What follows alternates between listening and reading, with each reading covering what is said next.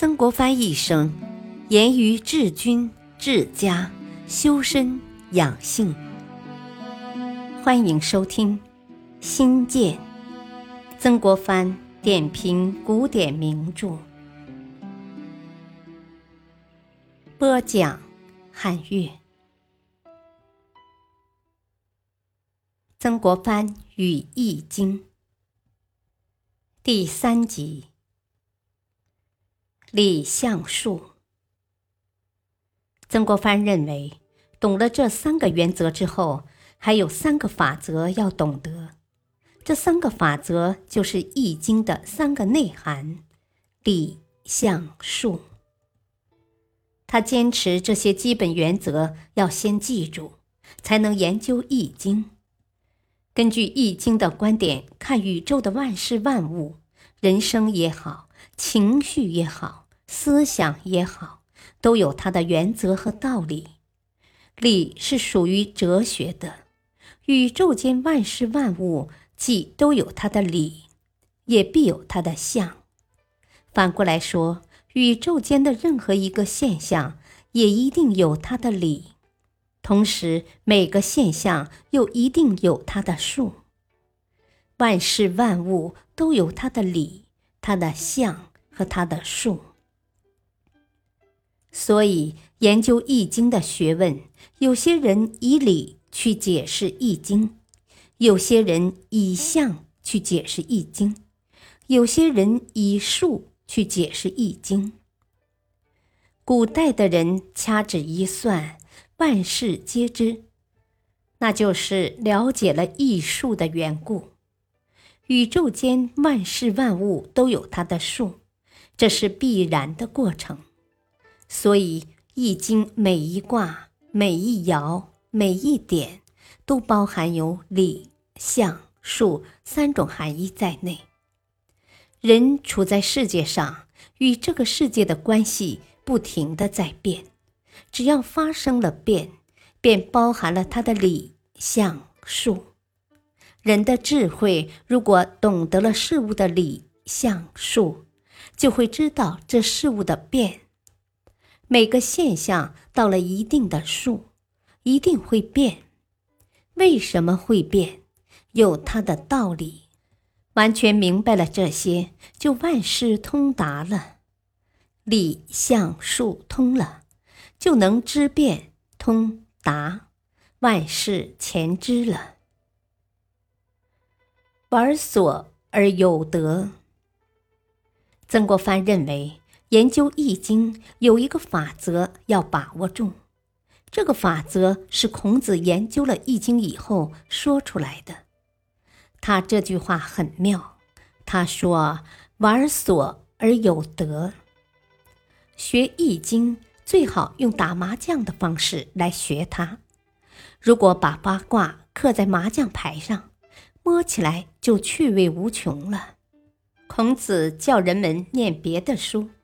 都要持严肃的态度，唯有教人们学艺，要玩所而有得，要天天玩它。要玩什么？玩卦。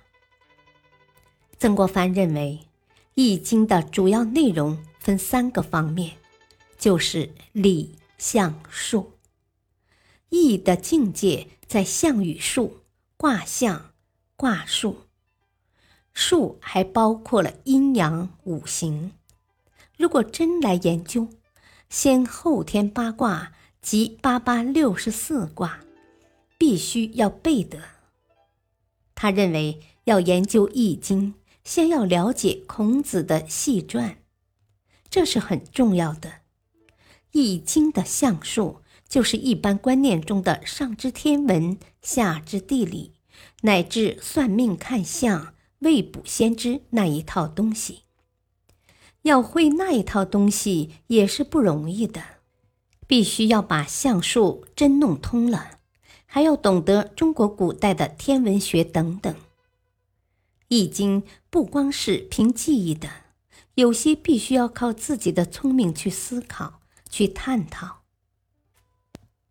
易经也不是一个呆板的方式。运用到哪一方面都可以的，但是如果要精通《易经》，便一定要从呆板的方式开始，而且《易经》象数的多种法则都要了解才行。先把系辞上下传研究通了，研究象数的钥匙就可以拿到了。这是第一点。第二点，通了系辞之后，对中国文化的根本才真正有个认识。第三点，孔子的哲学思想以及他一切理论及学说的来源也都搞得清楚。有人用很奇特的观点来讲《易经》的，认为《易经》是一部情报学。他们主要的观点是说，《易经》的作者当时被敌人俘虏了，为了向外面求救，就画了很多符号，所以他们认为八八六十四卦是作者为了求救对外面通讯所用的方法。这套说法差不多已经有七八十年了。曾国藩认为这种说法很可怕，把中国文化打得稀烂。他认为《易经》的系辞上下传是孔子研究《易经》的心得，同古人对所谓的十义，这十义就是孔子研究《易经》的十种心得的看法一样。这十义对中国文化关系很大，懂了这一方面，对四书五经的原理可以说大概已经贯通了。曾国藩认为，基本上来说，细篆的文字也很浅显，很容易懂。要研究古文，想把文章写好，便要先研究孔子的文章。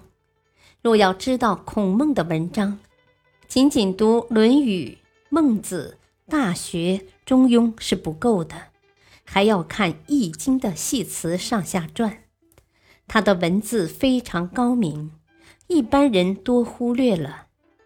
天尊地卑，乾坤定矣。文本非常简单，这就是孔子研究《易经》的心得。感谢您的收听。下期播讲：天尊地卑，乾坤定矣。敬请收听，再会。